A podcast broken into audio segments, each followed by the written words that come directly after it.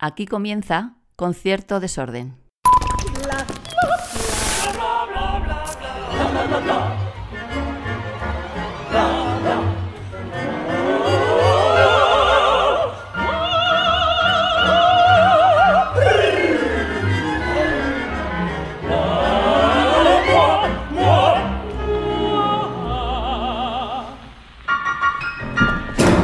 Alejandro Martínez, ¿qué tal? Buenas tardes, buenos días, buenas noches, aquí estamos. Dependiendo de la hora que se escuche esto. Antes de empezar, quiero mencionar a dos personas que los dos le tenemos mucho cariño a las dos. Una es Víctor Mourelle, una de las personas que más sabe de música y de pedagogía de este país, seguro, que escucha esto siempre y que se ha ofrecido, se ofreció cuando le dije que te, que te iba a traer al podcast, a- un poco a mediar, a sentarse en medio y hacer debate. Bueno, vamos a llegar a las manos, yo creo, de- vamos. a estas alturas ya no. Después de seis años, si, nos- si no nos hemos dado de hostias ya, no. no. Ex- Exactamente. Yo creo que gracias, Víctor. Te mantenemos en, o sea, te tenemos en mente, pero no va a hacer falta. Esperemos. y la otra es porque cuando estamos grabando esto todavía no se ha emitido su, su episodio. Es Pedro Rojas Ogallar. Te hemos puesto a París. Bueno, es que la gente que tenéis alopecia tenéis este, este problema de, de que en cuanto veis un flequillo os ponéis nerviosos. Entonces, eso, eso Pedro, Pedro le pasa, Pedro lo entenderá. Pero ¿cómo sabes que es por eso? O sea, no puedes ir tan directo. Es, es es un fenómeno clarísimo. Es un fenómeno clarísimo. Hijo de perro. Hemos criticado mucho porque odiamos mucho una foto que subes con, con cierta asiduidad al, al Instagram en el ascensor con Sí, todo el mira, hoy no, hoy no he puesto una de, de milagro, porque además me corté el pelo esta semana y lo llevo más cortito, pero aún así, No, le ha crecido el pelo durante el confinamiento. bueno, eh, hay gente que se va a Turquía y a mí no me ha hecho falta. No, mí pero- Ha sido un crecimiento espontáneo. No, yo, el problema es que llevaba el pelo muy, muy corto siempre, muy rapado. Entonces, Y de pronto descubriste que tenías pelo. Sí, sí, sí. Gracias a mi peluquera Begoña, gracias. Bueno, pues un beso para Begoña. Agradecimientos. Lo mismo me sale a cuenta irme en el AVEA. Milagros no hace tampoco Begoña. O sea, con lo tuyo hay que trabajar Bueno, lo, que, está, lo que tú tengas. está claro que vamos a cambiar de tema. Eh, Estos breves comentarios, eh, nada, si oís algún ruido es el vecino que está pasando la aspiradora.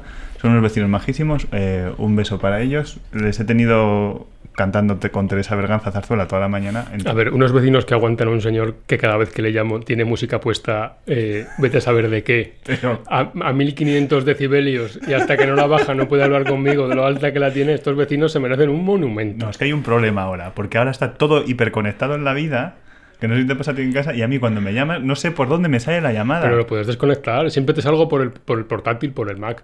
Claro, por el ordenador. Entonces, Algo tendrás sincronizado, pero lo puedes des- quitar. Ayer, ayer que nos desahogamos bastante antes del podcast, porque si no, un peligro tenemos. Ayer me llamaste y estaba la caballe cantando y era como, no sabía si escuchaba a la Monse o a Alejandro, porque no sé por dónde me sale. Lo dicho. ¿Tienes miedo, Alejandro? No, a estas alturas eh, no. Yo de decir- nunca, nunca he sido miedoso, además. Pero y- yo he de decir que tengo, o sea, este podcast, y lo sabes, es el... No miedo, no miedo. Pero es el que más respeto me da de todos, porque seguramente seas la persona, eh, bueno, mi mujer que está ahí dos habitaciones más para allá, pero la persona que más me conoce, que más me aguanta, eh, también con sus cosas buenas supongo, quiero pensar, está sintiendo, todo hay, de todo está hay. sintiendo con la cabeza, lo de juro. todo hay, de todo hay. Pero mis miserias. Y Entonces, y que en realidad, aunque somos diferentes, yo creo que somos parecidos, que mucha gente... Bueno, somos muy distintos de forma de ser, de forma de trabajar incluso, de, de ritmos, de, de tiempos, de carácter. Somos muy distintos, pero tenemos sintonía en cosas muy básicas que si no, no estaríamos aquí después de, Sí, es de como- seis años de, de platea, ¿no? Y- como si el punto de fuga, el horizonte lo- Sí, lo, sabemos, tuviésemos sabemos igual. que vamos hacia el mismo sitio y eso ha pasado siempre, siempre que hemos tenido que tomar decisiones más o menos fuertes o importantes desde el día 1 hasta, hasta ahora, siempre tenemos más o menos sintonía. Ayer hablando por teléfono de un par de cuestiones que no vamos a revelar, enseguida nos entendíamos porque sabíamos hacia dónde queríamos plantear la, la cuestión. Di- dicho lo cual, hemos discutido y mucho, ¿eh? Sí, Pero sí, porque claro. es parte de la, Como de la, de la- de la vida. Y, Como las mejores familias. Esto es un matrimonio, al fin y al cabo, es un matrimonio Es que yo creo que... más, más contractual que el que tienes con tu señora, probablemente. Sí, de hecho, yo los buenos días, a la primera persona que le suelo dar los buenos días siempre antes es a Alejandro, antes que a cualquier otra. ¿Me entendéis ahora, no? Que el castigo con el que yo vivo Todos los días este señor. No, pero, Jolín, di, di que, mm, bueno, fluimos, Sí, sí, sí. que, sí. es, eh, que es el bien, el, el fluir. De hecho, hay gente que al principio nos, nos confundía. Siempre hacemos la coña de que somos como Hernández y Fernández. Porque hay, hay gente que no nos conoce lo suficiente como para saber que somos dos personas distintas. Sí, pero, y porque yo creo que hasta podemos tener... Pero, pero estéticamente, más allá de que llevemos gafas, tampoco. Podríamos ser hermanos, perdona. No. No, Yo- sinceramente no. el hermano guapo, el hermano feo, no sabéis a quién estoy señalando al decir esto. Sincera- sinceramente, yo creo que no. Yo creo que no. Nos ponemos un bombín, además que yo de segundo me apellido Martínez. Eso es verdad. Que mi madre siempre verdad. está reivindicando, y tenemos- "Ponte el Martínez". Y, te- y tenemos conexión aragonesa familiar, ancestral, o sea, no, no, no, no, familiar, pero tú tienes orígenes aragoneses. Aragoneses de parte de mi abuela y de mi abuelo. abuela, sí, sí, sí. De, de la misma Zaragoza y de Teruel. Que. mm, venga, Zaragoza. Y quiero saber, hasta llegar aquí, en el que tienes que aguantarme a diario, cómo alguien en Zaragoza, que parece a, a sim- a simple vista como un poco erial de la clásica, vamos a decir, Lo es, lo es. ¿cómo, cómo surge en ti la llamada de la clásica y de la crítica?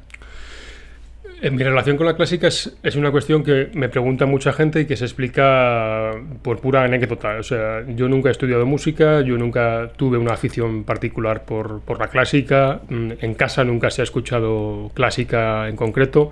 Mi madre ha escuchado un poco más de música que mi padre, pero tampoco es una melómana, lo que entenderíamos Ujú. por una melómana. Mi abuelo, que falleció hace ya un par de años, sí que mm, tenía cierta curiosidad por los discos. Eh, recuerdo que me hablaba de Sherezade, me hablaba, tenía, Sí. tenía cierta curiosidad por, por, por- por los grandes compositores rusos, los franceses. O sea, sabía un poco, en algún momento había tenido curiosidad, tenía un punto cultural. Él era mecánico, pero tenía un punto de, de Bueno, inquietud la- la- sí, sí, cultural, sí, sí. él pintaba y tal. Y, y esa vis, mm, digamos, artística, eh, el único que la ha tenido en esa familia, yo creo que ha sido mi abuelo, ¿no? Pero por ahí tampoco me vino, ¿no? Yo, una vez que me aficioné, sí que con él, de vez en cuando, siempre que iba a su casa, me, me- me- me hablaba. He visto los conciertos de la, de la Sí, 2, he visto sí. esto, tal. Pero por ahí no empezó. Realmente, eh, yo recuerdo muy bien que empezó, yo tendría 12, 13 años. Y empezó a través de los anuncios de la televisión. Yo, Anda, yo, qué yo- grande, yo me qué quedé grande. con, con- con melodías de algunos anuncios y tuve la curiosidad de saber qué demonios era eso, de dónde salía.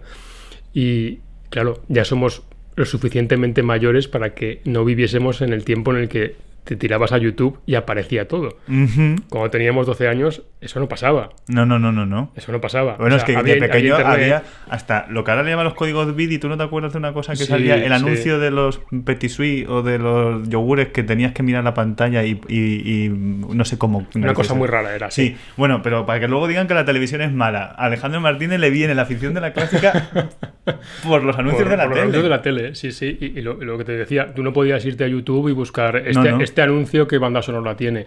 Sí que, sí que había internet, había buscadores, eh, Sí. algunos ya extintos. Sí, hemos conocido el router. Alta, vista, estas cosas. Al Yahoo respuesta. Yahoo. No, eso sigue existiendo. Ya- Yahoo, que alguien lo utilizará porque sigue existiendo. y pero MSN no- y todas estas cosas. Aún hay gente con cuenta de correo de Yahoo. Que, Y de que- Hotmail. Que es fascinante, es un fenómeno fascinante. Cuando alguien te da su correo y es un Yahoo, dices, madre de Dios. Pero bueno, Pioneros. y a partir de yo recuerdo haberme comprado dos discos en la FNAC, precisamente de Zaragoza. Ajá. Uno de ellos de bandas sonoras de, mm, de clásica, eh, Sí, en o sea, obras sinfónicas y corales. Era un doble CD de EMI y luego otro doble CD de EMI con lo mismo, con fragmentos de ópera que recuerdo perfectamente que salía Alaña cantando Que gelida manina, eh, Giorgio cantando Mi chiamano Mimi Ujú. y a partir de ahí mil, mil cosas más. Era un doble CD, había ahí pues, como 30, 40 pistas de, de ópera y otras 30 y 40 en el otro doble CD de, de sinfónico y, y coral. Y a partir de ahí pues hubo como una conexión muy rápida, muy inmediata. Es- eso, te, eso te hablaba de ti. lo- los debí de escuchar, no sé, centenares de veces y a partir de ahí recuerdo que volví a la FNAC de vez en cuando y empecé a curiosear en la sección de discos, porque en Zaragoza solamente había discos en la sección de Para clásica luego- del Corte Inglés y en la FNAC. no Para que luego más. digan que el FNAC es malo. Aquí, el que ha sido responsable de ese departamento de también, clásica también debo lo decir dice. que, que- que yo veía los mismos discos año tras año Hasta que en las llegase yo, estanterías. supongo. O sea, eso estaba allí a perpetuidad. Yo tenía un doble disco de Classic Manía, se llamaba, me acordaré siempre. Y lo típico que en nuestra época grababas casetes. Los casetes. Entonces yo a una novia que tenía le hice un casete de música de lo que yo sentía, pero claro, empezaba con Tchaikovsky. Claro, dice, dice tenía porque después de regalarle eso Se fue por otra calle esa señora, supongo. Sí, a ver, aquí no está, o sea que. La vida nos llevó por derroteros distintos, mm, pero bueno. Pero sí, por, por ahí empieza todo. Y recuerdo que mi primera grabación fue Un Barbero de Sevilla, el Barbero de Sevilla de Teresa, para Deca. eh, después un Trovatore, el Trovatore de Tebaldi con Del Mónaco. Y ya todo terminó de hacer clic del todo con la tercera grabación que fue la ida de Muti con Caballé, Domingo, Es que Capuchilli. Y yo tengo el recuerdo de estar noches enteras eh, en mi cuarto a oscuras con el- entonces el Walkman o lo que fuera, Sí, no sé sí. qué era, escuchando a Aida mm, una y otra vez en bucle, eh, fa- completamente fascinado por, por- por aquello, ¿no? Y de ahí, pues descubro que en la biblioteca de Aragón hay un fondo tremendo de discos y de DVDs y empiezo a cogerlos. Y a cogerlos y de VHS aquellos. ¿Alguna vez te has quedado con material de la biblioteca, Alejandro? ¿Alguna vez me he quedado con.? Ahora No, que lo no que, lo- que- lo que hacía era pira- piratearlo Joder, rastreramente. es que yo, es que yo- Pero rastreramente, o sea, yo, yo, yo, te- yo me copiaba los CDs de la biblioteca, pero. No, yo no yo no- Porque no tenía un duro para comprarme discos en Esto- aquel es momento. es que este y, tema- y- y las pocas pesetas que tenía, me las ahor- Pesetas. Pesetas. Pesetas, hombre, claro, que tienes una edad, perdona. pesetas. Yo me recuerdo ahorrar para cuando había- era la Semana Fantástica del Corte Inglés. y El 4x3, no. No, es que eso- no sé cómo era, pero yo, yo recuerdo gastarme, no sé, el 10 4x3, el 4x3. 10.000 o 12.000 pesetas de la época en discos y me llevaba como, como no sé, Sí. ocho óperas del tirón porque salía a cuenta comprártelas de golpe y no comprarlas de una en una fuera Sí. de promoción. Yo creo que era 3x2 en el corte inglés y 4x3 en el FNAC. Esto, Eh, esto es ya como superabuelo cebolleta, ¿eh? estamos, estamos entrando en una deriva preocupante. Pe- Pero, pero, a- aquello de los discos yo creo que nos, nos ha sustentado a muchos. Eh, el tema de bibliotecas lo vamos a dejar porque no puedo hablar, o sea. Tengo un micro delante. Pero era como, Dios mío, el Macbeth que grabó eh, Dice Fiesco, eh, Dice Fiesco con, con Giaurov y con Pavarotti por ahí que está en la biblioteca de Sí, Orcasitas. yo me las hacía traer también, había cosas que... No, no, yo tenía que ir a Orcasitas. Ah, Yo, yo los conseguía que había préstamo interbibliotecario y podías pedir que te trajesen un disco que estaba, eh, no sé si dentro de la comunidad autónoma o incluso fuera. Entonces digamos que, que- que de alguna manera es- eso no volvía como a- a- había llegado, no, Ya. no sé. no, no, no, pero hasta ahí. Pero sí que los discos hay una generación que yo creo que nos han marcado... Sí, yo soy muy discófilo además. ¿eh? Yo tengo una relación con la clásica por- porque empezó por los discos, Sí. más que por los conciertos en mi caso. Mm, Yo he sido, ahora ya menos, pero yo he sido muy freak de, de los discos, o sea, de saberme discográficas y discografías, perdón. De, quién como, como, las alineaciones del fútbol, los futboleros. pues Exacto. Yo, igual te podría decir eh, Puritani, Nápoles, sesenta y tantos, Eh, con exacto. Kraut, con no sé quién. Ahora ya no tanto porque Bueno, se- van olvidando y- y y, que hay son mucho. muchas cosas, ¿no? Y imagino que te pasará como a mí, creada, de tu, como has dicho tú, de tu bolsillo. Porque yo te puedo Sí, asegurar claro. que los 7000 discos que hay ahí en la, la habitación de al lado Sí, son claro. el 90, el 90-95%. Claro. No, que muchas veces O cuando sea, a, ves... di- a día de hoy las discográficas, no todas, algunas sí, con las que tenemos trato más o menos estrecho con Platea, nos mandan sus discos porque forma parte de Sí. su actividad comercial promocional. Pero a día de hoy, que ya tienes a día de 35. hoy, a nuestros 35, en tu caso casi 36. Cállate. Pero... Pero sí, todo lo que hay en mi casa de discos me lo he comprado yo con... No, no digo que con el sudor de mi frente, pero con las propinas de mi madre y de mi padre. Bueno, sí. con lo que sea, yo- O sea, o currando de lo que eso sea. clarísimamente. Que, que muchas veces ves fotos de críticos de, oh, mira qué, qué discografía. Igual que tiene". recuerdo ahorrar muchísimo para mis primeros viajes, eh, montármelos en aquellos tiempos en los que se empezaba a poder viajar Sí. low cost. Sí, recuerdo, un- sí. pues eso, un, un Parsifal en Berlín, que fue la primera vez que fui a Berlín, ahora ya, no sé, de aquello, veintitantos años. Un Parsifal con Barenboim, Plácido Domingo, Waltraud Mayer y creo que era René Pape. No, no estoy seguro con lo Bueno, de tú, Pape. tú te has perdido por los campos de las Italias buscando donde cantaba Renato Brusón. Oh, sí. que Sí, un viaje épico, un viaje épico a Buseto, sí. sí, en- sí, en sí, el su coche. último Falstaff, sí, sí, sí. Que no, que, Que, te que llegué- ahí. que llegué un cuarto de hora antes de la función porque me perdí con el coche, sí, desde el aeropuerto, sí, sí, sí. Pero que te has buscado mucho, mucho el, el- lo bueno. Que siempre, además, Sí, eh, lo decíamos ayer hablando por teléfono, si, si viajamos, si nos movemos es porque merece la pena. Sí, O sea, sí. pa- para ver cosas que no merecen la pena, se presupone. hemos visto cosas que no merecen la pena, pero porque formaba, formaba parte también del, del baquetearse y, de, y, Sí. del, y del prueba-error también, ¿no? Porque hay, hay veces que vas a ver cosas que sobre el papel pueden ser interesantes, pero luego no lo son. Eso pasa. Yo he agradecido la pandemia eh, para que la gente me deje de preguntar dónde está Alejandro. Como ahora ya está en su casa. O sea, es lo único que puedo decir. Está en su Y casa. estoy súper a gusto, ¿eh? El, el rebajar el, el régimen de viajes que, te- que tenía Sí. es, es- es ganancia vital absolutamente. Porque Sí. bueno, la vida también, También, son, también son momentos, o sea, no digo que me arrepienta ni mucho menos porque he visto mm, lo más grande. He tenido la suerte de ver los años de Petrenko en Múnich mm, prácticamente día a día, como poca gente los ha visto. sí. Eh, he visto unos años dorados de Barenboim en Berlín. Oye, pero ¿y cómo llega el quiero ser crítico?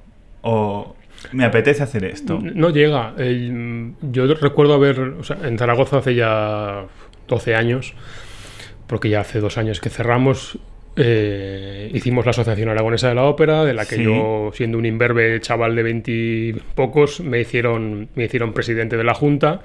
Porque era el más insensato, probablemente todos los demás eran más mayores y, te- y se, ya ve- y se veía, se la veía la papeleta, ¿no? Sí.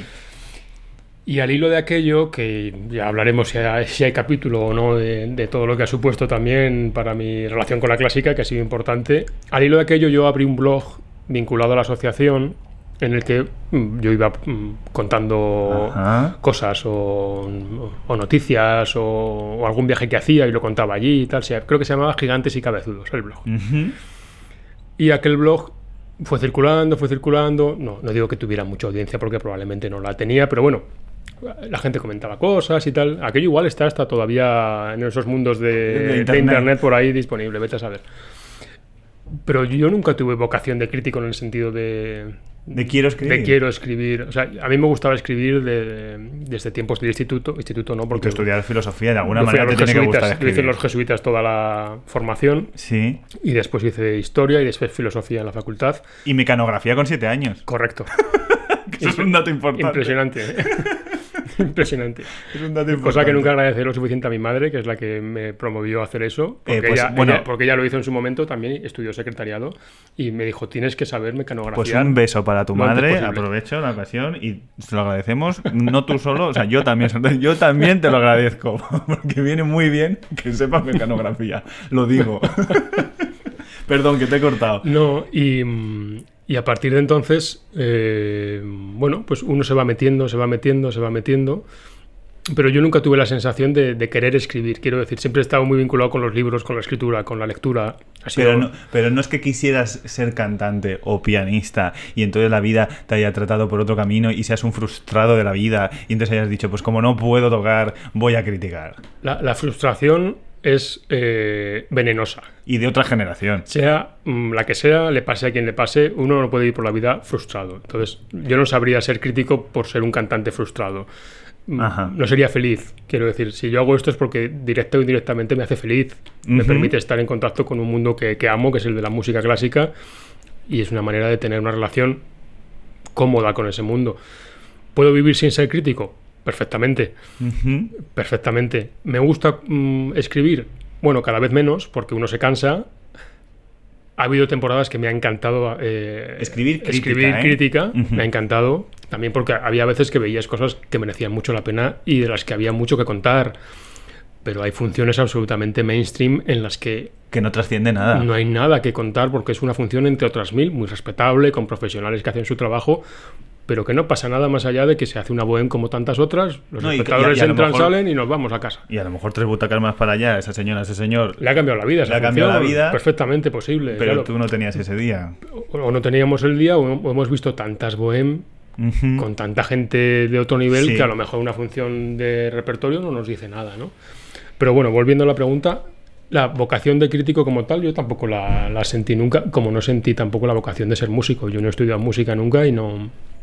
Me, arrepiento un poco, a lo mejor, porque no me hubiera importado saber, por ejemplo, tocar un piano. Aporrear. A nivel, a nivel amateur absoluto. Sí. Ent- Entiendo que también articula bastante la, la cabeza, supongo, a ciertos niveles, pero, pero bueno. Bueno, pero la crítica. Yo es que como esta Pero, conversación. pero no, pero no, no, no vinculado a la crítica, ¿eh? O sea, no, no creo que haya que ser músico para ser crítico. No, en absoluto creo. O sea, No y- tiene nada que ver. No tiene nada que ver. Insisto, ahora sé que nos escuchan desde departamentos y facultades de musicología de alguna que otra universidad, como la autónoma. Eh, lo suyo es estudiar eh, el hecho musical y lo que le da, ¿no? Por cierto, te- capítulo musicología. Un, un ll- un llamado al mundo. Por favor, los musicólogos tienen una formación fascinante en un montón de, de ámbitos y en un montón de cuestiones. Pero que alguien les enseñe a escribir también, por favor. Ay, pero, pero, por, Por favor, favor. si por eso te he traído O aquí. que lean más, o que lean más. No sé cuál es el problema. Porque eh, tú y yo nos encontramos con un montón de gente que quiere colaborar con nosotros, Que quiere, o que buscamos sí, nosotros gente sí. que colabore con nosotros, que tiene una formación espléndida en términos musicales, pero que en cuanto nos pasan un borrador de una posible crítica, crónica, reseña, hay que corregir tanto, hay que enseñarles tanto a, a a cómo construir un texto con Sí. fundamento que es desesperante. Y, nin- y ninguno nacemos sabiendo ni salimos No, de una que va, que universidad que que sabiendo. que. Pero Pero se, se le presupone a una persona que acaba una carrera como musicología el haber cogido el hábito de escribir con Sí. un poquito de solvencia. ¿no? eso, eso por favor, habría que, no, no fomentarlo quiero, de general- alguna no quiero manera. generalizar porque eh, habrá gente fascinante, No, no, sí. fabulosa, que tendrá muy, muy, muy buena mano, pero lo que nos hemos ido encontrando es que es un perfil bastante repetido. Gente con muy buena formación musicológica, Musical, incluso y musical, musical, sí, sí. incluso, pero que a la hora de escribir, uff, Ciertamente. no sé si es porque se lee menos cada vez más, es un tema generacional,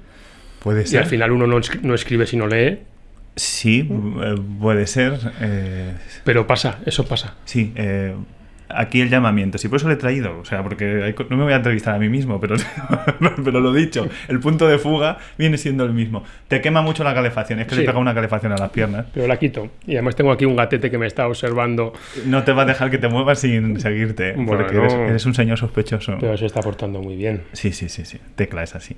Que mm, como- siempre cuento cómo nos conocimos en cada podcast. Ajá. Pues, Y- hay- pues, hay, pues ahí hay mucho que contar, ¿eh? A ver, es un poco la historia que del podcast, del episodio con Pedro Rojas Ogallar, porque a él también le conocimos. De hecho, bueno, yo creo que también le conociste en ese, en ese día de presentación. Sí, yo a Pedro sí. ¿Sabes quién estaba allí, por cierto, de público que no nos dijo nada y yo no me acordaba? En la primera, la, la primera entrega de premios de Codalario. He dicho el nombre, pero no diré el de la persona aquella. Recordad, le llamamos entre todos Voldemort. Eh, porque si no da. Ah, yo, yo lo puedo que sí, decir, que no sí, tengo ningún problema. Sin problema. Pero que el otro día hablando con él estaba Andrés al lado entre el público. Que Curioso. éramos cinco gatos al principio. Curioso, sí, Digo, tío, sí, pero sí, ¿por qué sí. no has dicho nada? Un beso para Andrés. No, porque me daba cosa, tal. ¿Qué cosas? ¿Qué cosas? Porque Hace todo- ya años, además de aquello. ¿Qué año fue? ¿2000? Uf, Antoñito, no me voy a poner aquí ahora. Eh, pues Oh. si llevamos seis, tres, hace como diez años. Hace como 10 años ya, ¿no? Sí. Diez años de, de aquello. Y tú y yo nos conocimos, pues entonces hace diez años en realidad. Básicamente sí. O un poquillo más será. No, más tiene que ser, porque los premios vinieron de En, Codalario. en torno a 12, 10, 12 años. Sí, 10, yo, 12 yo- años. yo también tenía un blog, porque en aquella época éramos todos bloggers. Sí, era- es que era, era lo suyo. Y entonces se me contactó por ahí y al tercero o cuarto, después Pues de con- decir que con- no, Conmigo pasó lo mismo, ¿eh? me contactó también para colaborar y tal, y a partir de ahí empezamos a, a escribir y nos metimos en ese jardín. pero no recuerdo cómo nos conocimos el primer día. no, eso tampoco tengo yo claro el recuerdo. No, es que no, sé, si aquí en fueron Madrid. los eh, mismos premios esos que luego fuimos a comer con Pedro. Puede ser, puede ser. Puede ser de aquello. Yo tampoco tengo claro un recuerdo así de decir ese Eh, día tal en con todas las, sitio. no, las anécdotas que siempre cuento de cómo conocí, esta es la más aburrida. Sí, sí, sí, Porque sí, al sí. final- Hombre, la más aburrida, si nos metemos a contar toda la película, de aburrido no tiene nada, pero. Claro, pero- porque luego nuestra historia, bueno, ya se sabe, eh, cerró la revista esta de Codalario de la noche a la mañana sin venir a cuento y en aquel momento, yo insisto, eh, te lo digo aquí en directo y lo digo en grabado, mm, yo no sería quien soy profesionalmente si no hubiese tenido al lado a Alejandro Martínez. Eso eh, no es así. Entonces, eh, ahora, y, hay un- hubo un momento clave en el que cierra la revista esta y Alejandro y yo estamos allí que eh, en ese momento yo estaba, vamos a decir, indispuesto y Alejandro mm, dijo... Bueno, tal- tal- el episodio tal cual fue que yo recuerdo estar en el Liceu viendo Benvenuto Cellini con otro querido amigo y colaborador de Platea, que es Javier del Olivo, que Ujú. le mandamos un beso. para Javier. Y en el descanso, eh, no, perdón, durante la función, a mí me empieza a vibrar el teléfono con una Intensidad un- una inusitada. intensidad inusitada, un ritmo de locura. Entraban Sí. mensajes y mensajes y mensajes, básicamente de gente perpleja con que Codalario había cerrado y aquello de repente estaba out, estaba a negro, ¿no? Y la gente en plan de, ¿qué ha pasado? ¿Qué ha pasado? Mm, ¿Por qué ha cerrado esto? Eh, ¿Sabes algo? Y yo evidentemente no sabía nada. no sabía nada, ¿no? Y aquello se fue precipitando a más, a más, a más, a más. Eh, bueno, dejamos de tener acceso a nuestras cuentas de correo. Sí, sí, bueno, yo, yo es bueno, que en cuanto lo intenté. aqu- aquello fue una película bastante patética. Porque tú estabas en el liceo, pero yo estaba en un quirófano. Sí, sí, por Eh, eso, por eso. por eso. o sea, es así. Y esto, esto fue a las alturas de. ¿Qué mes era esto? Esto era Octubre invierno. ¿no? Octubre, Octubre, noviembre, porque fue justo después de los últimos premios Sí, de yo creo que fue en noviembre ya Mm. a lo mejor, sí.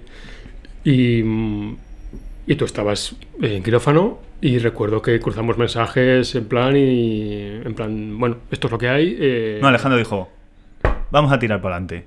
En diciembre tenemos revista nueva. Y yo no he conocido a nadie. O sea, los que tenéis cultura de verdad, sabéis esta frase. Alejandro es una piedra dura de chipiona y yo soy torbellino de colores. Alejandro tiene, es para, para- para todo lo bueno. Pum, para adelante, tiró y, y en diciembre tenemos una revista nueva Es verdad, es verdad. y tan a gusto.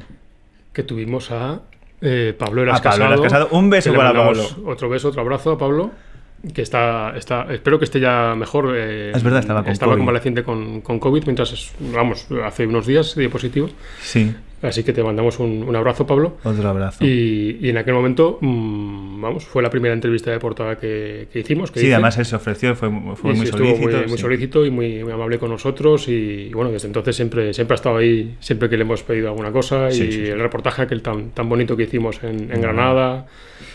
Eh, pero bueno, el hecho es que salimos de, de un día para otro casi con, con una, una revista, una publicación, una, una web eh, y con el encabezonamiento además de que no se iba a quedar ahí la cosa, que salíamos en papel. Y salimos en papel apadrinados por Zubin Meta. ¡Ojo! Un beso para Zubin, que sé que también nos escucha. Y un beso allá donde esté a Helga Smith, Sí, que hizo posible aquella que entrevista. fue la persona que hizo posible aquella entrevista con, con Zubin Meta. Yo recuerdo haberme ido a, a Florencia, al Mayo Musicale, y si no hubiera sido por la intercesión de, de Helga Smith, la ex intendente de, Les Arts en Valencia, eh, aquella entrevista no, no hubiera salido, porque, porque Zubin me recibió porque Helga se lo pidió y le dijo, recibe a este chaval que va para allá porque, porque sí. Yo creo, yo creo que ahora, o sea, ahora menos, porque creo que más o menos estamos ya en una fase de. ¿No? Halcón milenario lo puedes poner eh, a la velocidad de la luz o ya que, que entre en fase crucero, ¿no? Eh, Ahora hay momentos de estar en fase crucero. No digo que lo nuestro sea un halcón milenario, ¿vale? No me estoy dando tanto el pisto. No, pero, pero ya son seis años y el proyecto tiene otro... Pero es que mucha gente me preguntaba, y yo creo que también a ti, y nos pregunta, ¿pero y esto cómo lo habéis conseguido? Y la respuesta tan sencilla es como, simplemente se lo hemos preguntado. O sea, ¿cómo tenéis a Zubin en portada? Pues simplemente somos portado. Cuando eran otros tiempos, ¿cómo juntamos a tanta gente para felicitar el 75 cumpleaños de Plácido Domingo? ¿Fue el 75 o el 70? Fue el 75 porque ahora he hecho 80. Que sí. está- que estaba Fue el Barenboim, 75, que aquello, aquello fue histórico. sí. Caballé, la Scott, No, pero o sea, en, en todo bien. en general las portadas que hemos tenido, eh, me refiero en papel sobre todo, porque ya que tenemos solo cuatro números, intentamos que sean todas muy, muy potentes. Yo hay algunas que las recuerdo como, como encabezonamientos mm, muy, boni- muy bonitos. eh, Ah, bueno, sí, claro. Pero encabezonamientos, quiero decir, desde, mm, desde la de Barenboim en plena pandemia. Que Gracias a todos los amigos. Alfonso Hijón, un abrazo enorme. Y a los amigos de Ibermúsica, otro beso. Exacto. Y aquello dejó flipando a mucha gente. Sí. Y fue muy generoso en ese momento de Y decir. yo, yo recuerdo que siempre eh, tenía, digamos, la espinita de a ver cuándo entrevista a Barenboim, a ver Sí, sí. a Barenboim, y por fin entrevisté a Barenboim. Me hubiera encantado haberlo hecho eh, face to face, en vivo, Sí, bueno, cara, aqu- cara aquellas cara. circunstancias no eran. Pero, pero es probable que, que cara a cara no hubiéramos estado mm, hora y media larga como estuvimos al teléfono fue el con, momento. con una tranquilidad. Y ese momento de, de decir. Necesitamos que envíes. Que envíe usted un Sí, mensaje. sí, una persona de su autoridad eh, De para el mundo de la música mandó un mensaje. Pero bueno, como esa entrevista yo recuerdo memorable ¿Hay alguna que.? que- que- la de Netrezco. Bueno, pero claro, porque te fuiste ahí a los, por- a los la, la entrevisté en. Salzburgo mientras Sí. estaba yo ese verano en Salzburgo. Creo que era el verano que ella cantaba Aida. Sí. Creo que es el verano que ella cantaba Aida, que Sí. debutaba Aida en Salzburgo con Muti. Una función memorable, increíble. Y, y, vamos, me recibió en su, en su- la casa que ella alquila allí para estar siempre en, en Salzburgo, en mitad del campo. Eh, mara- mara- absolutamente maravillosa. Pasé un rato divertidísimo con ella. Más entrevistas geniales. Gergiev. Gergiev que... Esa fue de las primeritas, y no fue la tercera fue- o cuarta portada. Esa fue portada de enero del 18. Ujú. Enero del 18. Y esa entrevista fue posible también, otro, otro abrazo, otro agradecimiento a Josep María Prat, de. Agencia Cámara, que intercedió para, para que Gergiev me recibiese en Múnich, en su suite del, del Palace de, de Múnich. Y, y frente a la imagen, digamos así, de, zar, zar hierático intocable que tiene Gergiev, pasé con él dos horas tomando café en su, Pero- su suite. Ah, vamos, encantadoras. Pero porque al final es como que todos estamos. Es que es el, el concebir que la crítica o la divulgación o lo que quieras está en el mismo barco que el resto de los factores que, que forman la música. Y entonces yo creo que hemos conseguido cosas solo por el hecho de, de oye, pues, pues Bueno, lo, lo- lo fundamental es proponérselas. Claro, no, si no lo propones, no lo tienes. Pero, ¿hay alguna entrevista que se haya quedado ahí con alguien? Bueno, supongo que ya no esté y que ya no pueda ser. Bueno, a, a los dos nos, nos persiguió siempre mucho lo de Caballé, ¿no? El conseguir hacer Hasta algo el bonito último con momento de- hacer algo bonito con ella y Sí. estuvimos ahí a puntito, ¿no? Sí. Eh, Krista, imagino que Ludwig, porque sí que estuvimos también. bueno, hay dos entrevistas sí, que, que se me escaparon y con las dos hablé por teléfono en varias ocasiones y son llamadas que recuerdo con, con mucha emoción. Mirela Freni, Sí. A la que yo cada año llamaba para felicitar su cumpleaños. Desde que, desde que tenía su teléfono, siempre el día de su cumpleaños la, la llamaba a su casa y simplemente le decía mm, eh, buongiorno, eh, ¿cómo está, señora Freni? Eh, y simplemente la, la felicitaba el cumpleaños y ella se emocionaba mucho y, y ya está, y colgábamos. No, No era nada más, pero era, era bonito. Y, y Krista Ludwig, Krista Ludwig estuve a puntito dos veces de cerrar Sí, cita con sí. ella en, en Viena y era una mujer más difícil y menos, digamos, eh, risueña que, que Freni. Sí. Que Freni también tenía su temperamento, pero bueno, conmigo ya al teléfono fue siempre muy, muy risueña y muy amable. Y con Ludwig me hubiera gustado mucho hacer una, una bonita entrevista porque es una cantan- era una cantante mm, histórica para, para el siglo XX. Ellas, ellas dos hubieran estado muy bien, sí. Y no, va, te iba a preguntar por alguna más así. alguna entrevista que saliera rana, pero en realidad no recuerdo. Bueno, la, la- la única entrevista que salió Ah, muy, ah, sí, sí, sí, muy, muy, muy, muy rana es con Angela Giorgio. De las primeritas que Que intentamos. esa, esa fue bastante, bastante chunga, por, por emplear la palabra. Y de hecho, ¿sabes? ¿te recuerdas quién sustituyó esa portada de la Giorgio?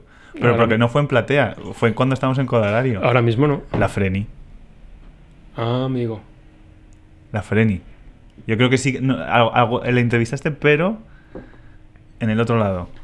Alejandro, ¿ya no recuerdas todo? No me, no, no me acuerdo. De eso, de eso ahora mismo no me Lo, acuerdo. lo ficharemos. Sí, porque la Giorgio nos dejó. Pero bueno, lo de, lo de la Giorgio, por resumirlo mucho y no alargarme, era una llamada telefónica eh, a su hotel en Viena y la, la mujer no respondía a, a quien me atendió desde recepción hasta el punto en el que a la segunda vez que lo intentamos, la recepcionista se fue con un teléfono de mano a llamar a su puerta de su habitación y yo recuerdo... mm, el ruido de abrirse la puerta, eh, un susurro, digamos, con el alta- altavoz del de teléfono resaca tapado. la pobre mujer. Y luego un portazo tremendo como diciendo la Giorgio que me dejéis en paz. Claro, por lo mismo la señora no estaba para eso en ese momento. Sí, bueno.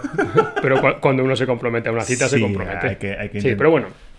No hemos tenido especial. No, de- debo decir que la, lo la- a decir mayor, no, pero la mayor parte de, la gente es, eh, es amable cuando ve que tienes interés en entrevistarla. Es por algo, ¿no? Ahora acabo de entrevistar a Liana Harutunian en, en. Barcelona y estaba muy agradecida del interés eh, mío y nuestro de Platea por, por su carrera. eh, una mujer amabilísima, con, con un discurso muy, muy bonito sobre su profesión. Eh, esto es lo habitual, ¿eh? En realidad. La, la gente encarada, la gente... Es que eso no te lo encuentras. Yo no, me lo he encontrado nunca. No. O sea, lo no. encuentro más en nuestro oficio que O sea, hay- enfrente. hay- hay- sí, también. Hay, gente que se siente incómoda con alguna pregunta o que. Sí. Pero bueno, eso es parte de. Eso es parte del. Del business. Del business o del oficio, ¿no? Pregunta directa. ¿Qué ha de ser y qué es este oficio? Voy a beber agua. Que va a soltar aquí el speech. Ojo. Yo echo de menos a veces eh, más honestidad por encima de todo.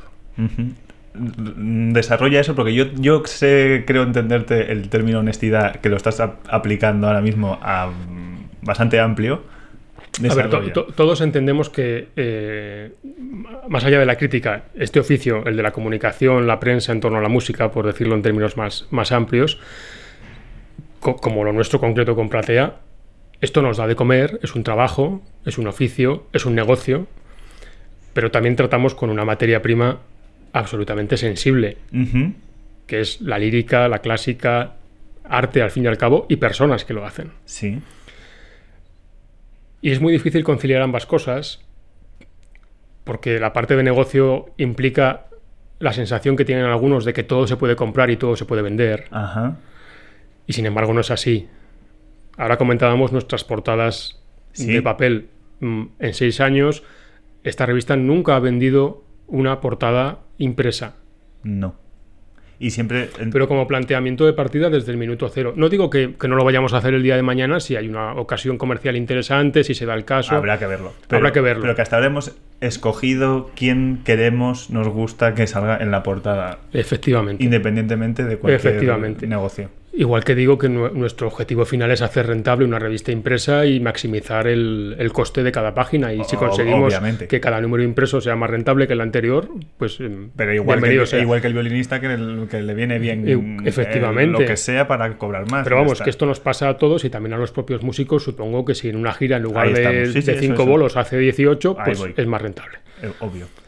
Y honestidad me refiero en el sentido de que todos tenemos filias y fobias, pero lo bueno es reconocerlas. Ajá. y saberlas eh, hacer parte implícita de tu discurso. A todos nos gusta más o menos Sí, sí. determinado director de escena, determinado cantante, determinado teatro o, o gerente de teatro. Bueno, no hay que esconderlo, hay que saberlo manifestar dentro de- del discurso de tu, de tu crítica, de tu crónica, de tu reseña. Y por parte del resto de, de instituciones, teatros, auditorios y el resto de medios y, y revistas, un poco más de transparencia a la hora de, de no tomarnos unos a otros por tontos. Es que eh, sí. Eh, eh, claro, a ver, nosotros que estas las cosas las hemos hablado mucho, pero hay que plasmarlas aquí delante de un micro. Porque parece que los que hemos llegado los últimos a, a este circo, porque hay veces que parece un circo, Sí, un sainete o una, Un sainete. o una película de Berlanga con. parece que se nos toma que como somos los últimos y los más jóvenes, somos los más tontos. Y esto no es así, necesariamente. Exacto. Es que lo de que te tomen por tonto en la vida, porque yo puedo ser joven, puedo, puedo ser amable, puedo estar riéndome, mm, pero yo sé del negocio más, menos, lo que sea, pero estoy aquí sentado, entonces eh, me tienes que tratar exactamente igual, pero, pero vamos, que imagino que lo mismo dirá el de otro medio que esté al lado, me tienes que Totalmente, tratar exactamente totalmente. igual. O sea, fa- falta criterio en el sentido de que, de que de cara a un teatro no puede ser igual una revista que demuestra eh, sus audiencias, su alcance en redes sociales, su índice de publicaciones, eh, eh, la calidad de sus contenidos, el nivel de sus relaciones institucionales con teatros internacionales, La orquestas, implicación real. Implicación real a la hora de hacer un seguimiento, la complicidad. en servir a la música, Todo esto no puede ser igual más allá que un chico, como nosotros en su día, que se monta un blog y que solamente tiene el afán de que le den entradas de prensa gratis. Ujú, Pues no puede ser. Exacto. Todo no puede Por ser. poner un ejemplo. Por poner un ejemplo, ¿no? De, de- de- de a qué me refiero un poco con honestidad, criterio y transparencia. Yo eso lo echo de menos.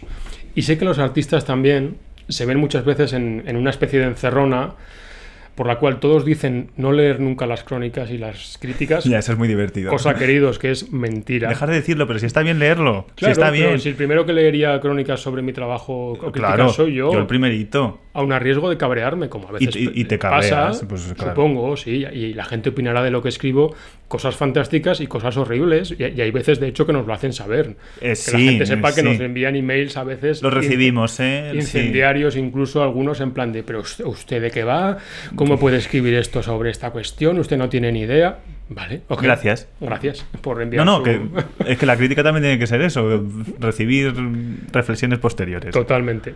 Pero en el caso de los artistas creo que se ven un poco en la, en la encerrona de "Mm, me tengo que llevar bien con los medios, mm, me tengo que llevar bien con el teatro, me tengo que llevar bien con los intermediarios, que hay muchos, dicho sea de paso, Sí, que esto es como los agricultores a veces, hijo. y, y hay veces que lo mejor sería ser uno mismo, que es lo que hacen algunos colegas, Sí, a los que admiro. sí. Pienso en Celso Albelo, por ejemplo. Un beso que- para Celso. Para Celso, que no se casa con nadie y, A su y va, va la verdad por delante, a su rollo. Pienso también en Jorge de León. Otro beso para Jorge. Madre Dos. mía, cuántos besos tiene este podcast. dos pedazos de voces canarias. Que, que es gente que no necesita ir eh, comprando por ahí ni vendiendo por ahí nada, porque simplemente se sube a un escenario, hace su trabajo le fastidia si alguien le pone a caldo, evidentemente, en un medio. Sí.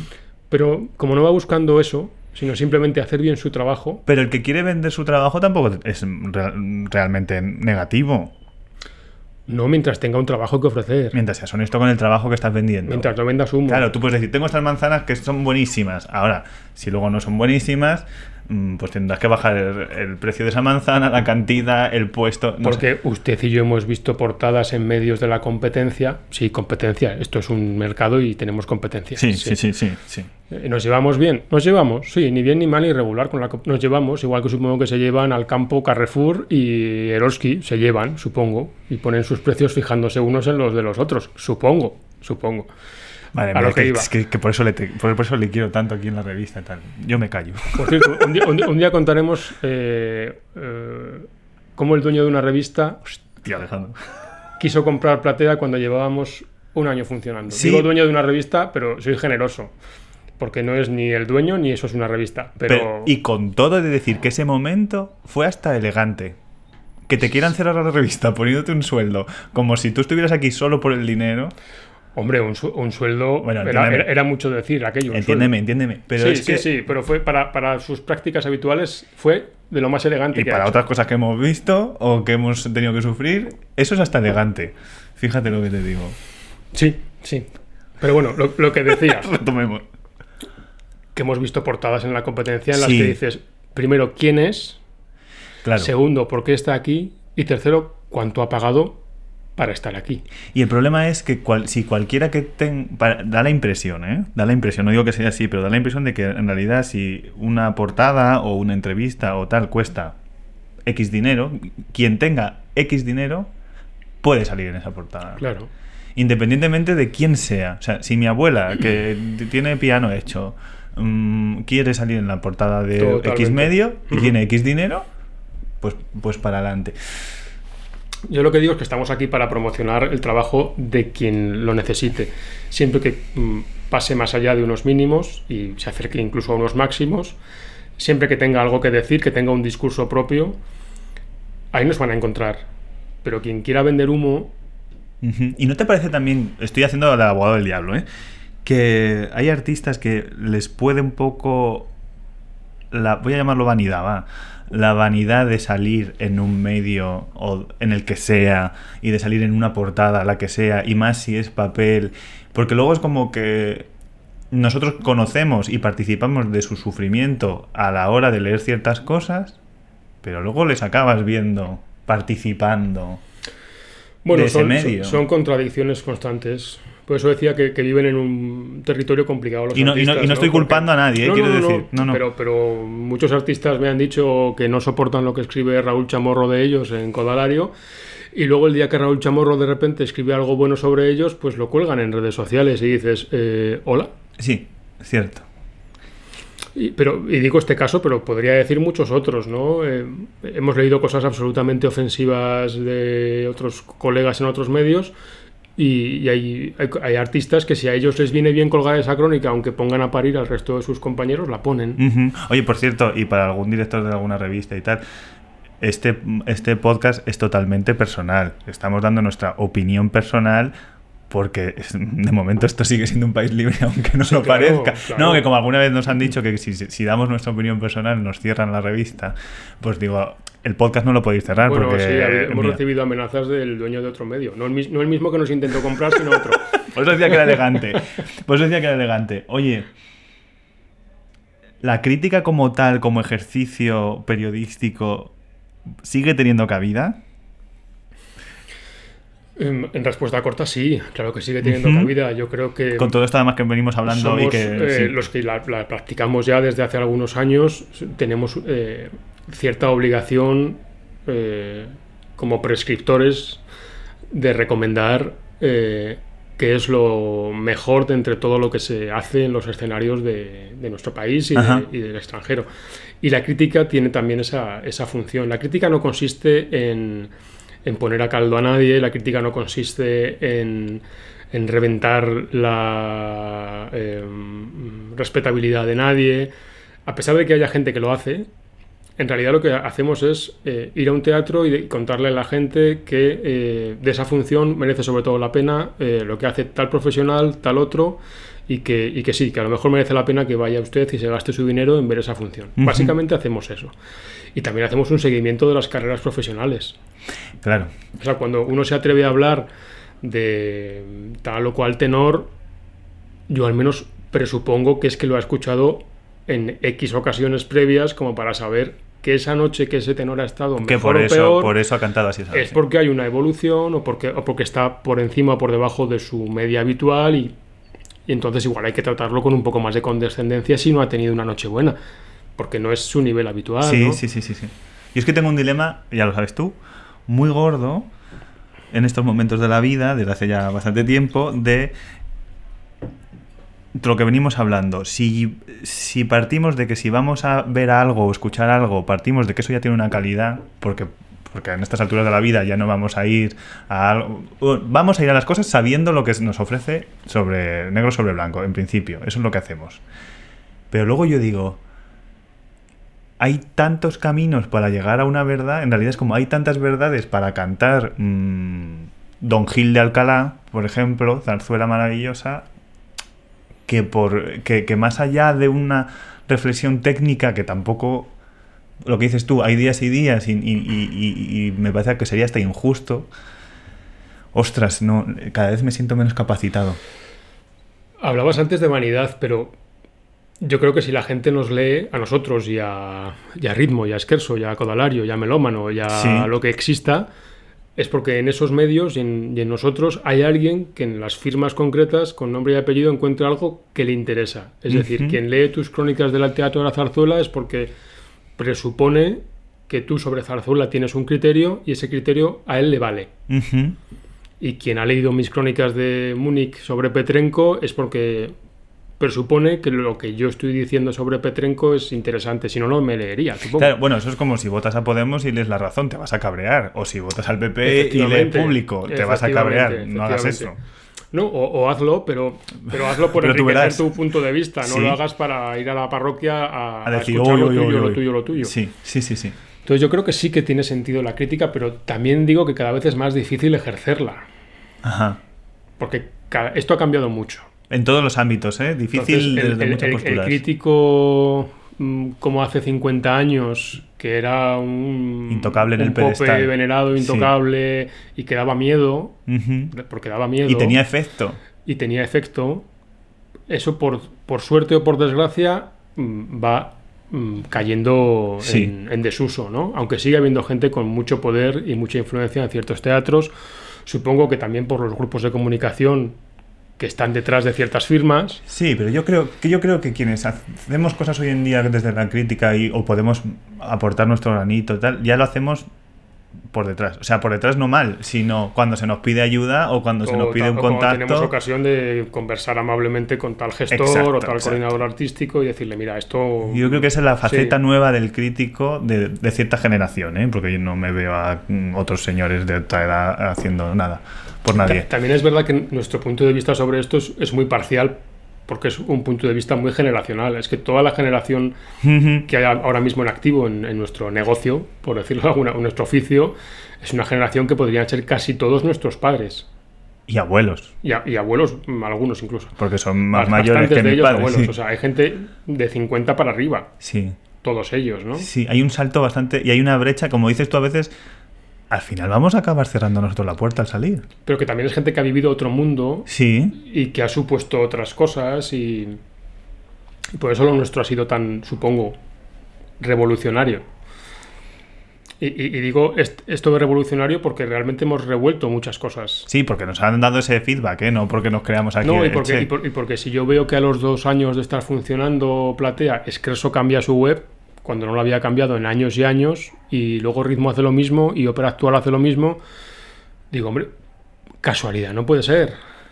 Eh, vamos a pensar que no. Bueno, o si ha sido, o si ha sido casualidad, pues, pues, pues, pues Sí, chico, puede qué ser. constelación tan particular, ¿no? Hostia, Alejandro, mm, mm, perdón, he dicho, he dicho una palabrota, pero que mm, he dicho hostia. Se nos va el tiempo y te has quedado con temas pendientes. Hombre, claro, es que hay un problema en este podcast, que es que os tengo que llamar a todos. Dispara, dispara más temas. no, tengo que. tres cosas al menos. Una que pregunto siempre, la, claro, estamos hablando ya de muchas verdades y muchos prejuicios. ¿Una verdad o un prejuicio sobre la música en general, sobre la clásica, que te llame la atención? Me sigue pareciendo llamativo el tema de, del límite económico o, la dificultad económica para acceder a la clásica. Me sigue pareciendo... que, no es real, o sea, que puede acceder cualquiera. Absolutamente. Pero yo creo que puede acceder cualquiera a un teatro a un pepinaco de teatro como el Teatro de la Zarzuela que su entrada más cara son 50 pavos. Sí, pero es que por acceder a la clásica yo también entiendo enchufar Spotify y tener toda la discografía de Rachmaninoff ah, bueno, al alcance de un clic. que, es que, eso hace 30 años era impensable. Es cierto, es lo que venimos hablando desde el principio. Y acceder a... Yo recuerdo haber hecho infinitas colas con mi querido amigo Fernando Remiro, con el que voy a cenar esta noche. Un beso para Fernando. Un beso para Fernando. Eh, y con Rafa Villalobos. Ostras, pero menudo trío. Un beso para Rafa.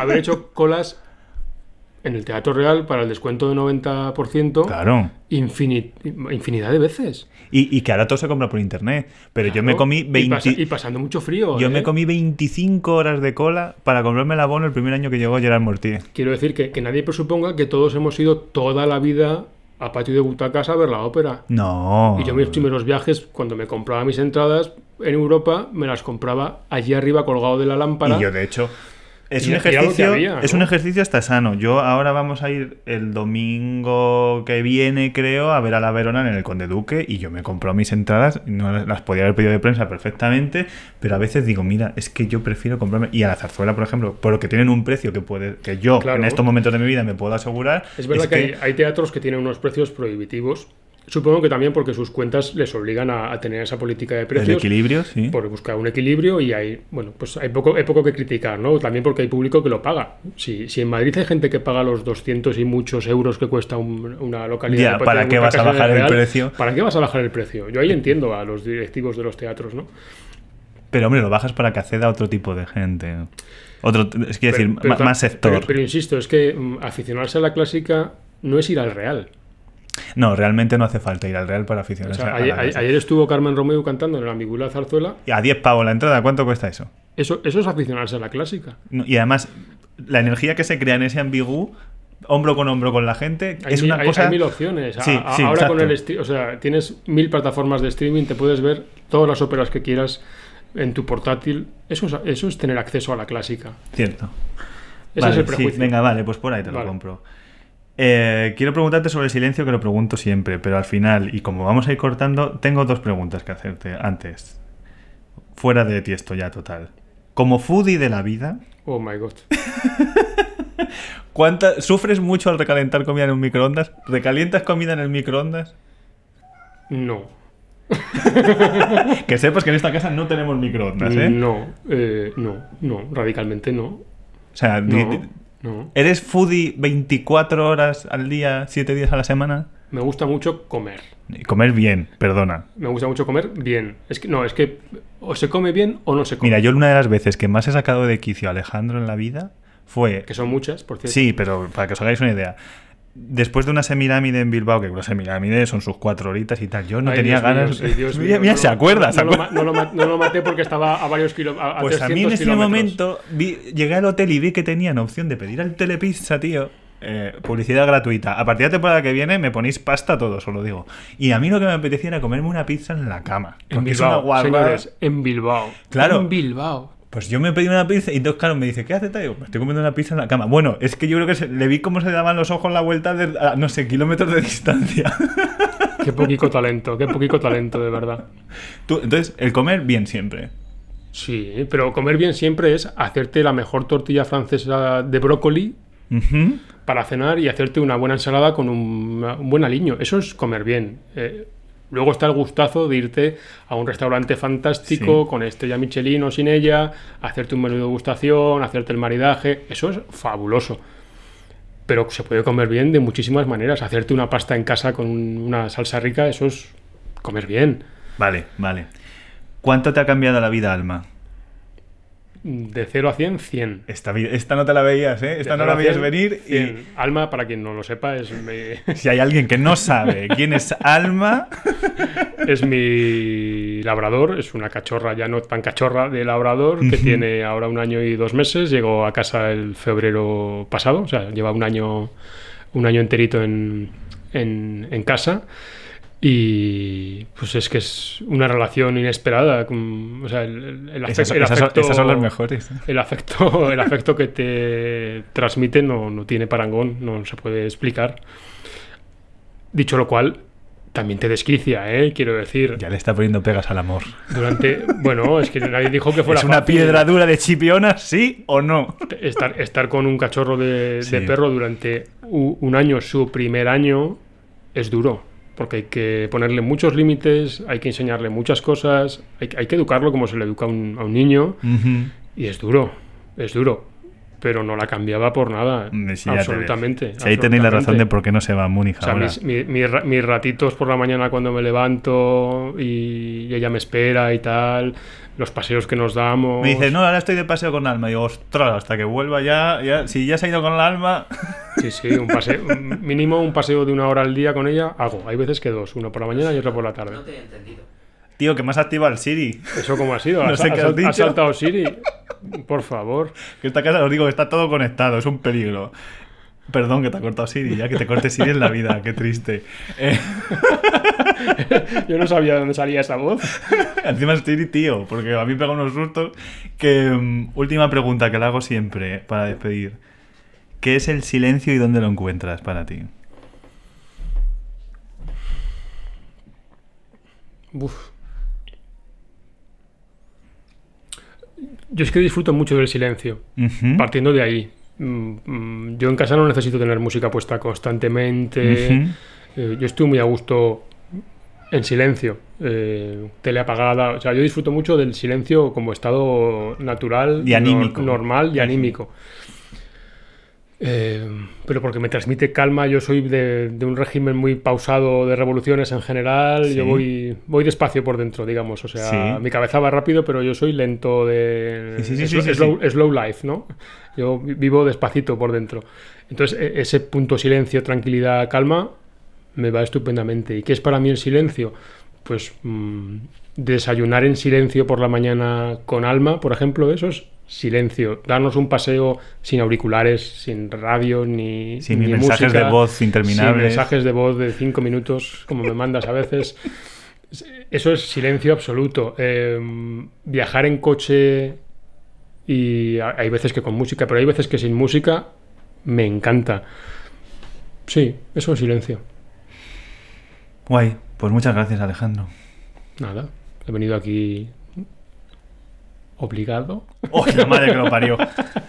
No, en serio, he estado muy, muy a gusto. Eh, debo decir que no he escuchado ninguno de los podcasts Pero es que lo daba por hecho, porque es un tío muy... Empecé a escuchar el primero y lo he dejado a medias. ¿Qué- pero ¿Y qué le pasa a Ruth? Di algo de Ruth Mano No, ahora, a ver. nada, nada, no, pero que no, que no, que no, no, lo, no lo he seguido escuchando. Pero también, y esto es un, un tema que te quería sacar yo, este lo saco yo, porque no, no sé hasta qué punto este, este formato tiene, tiene recorrido, que lo hemos debatido alguna vez. Pues yo lo he cogido... Se supone que está en auge.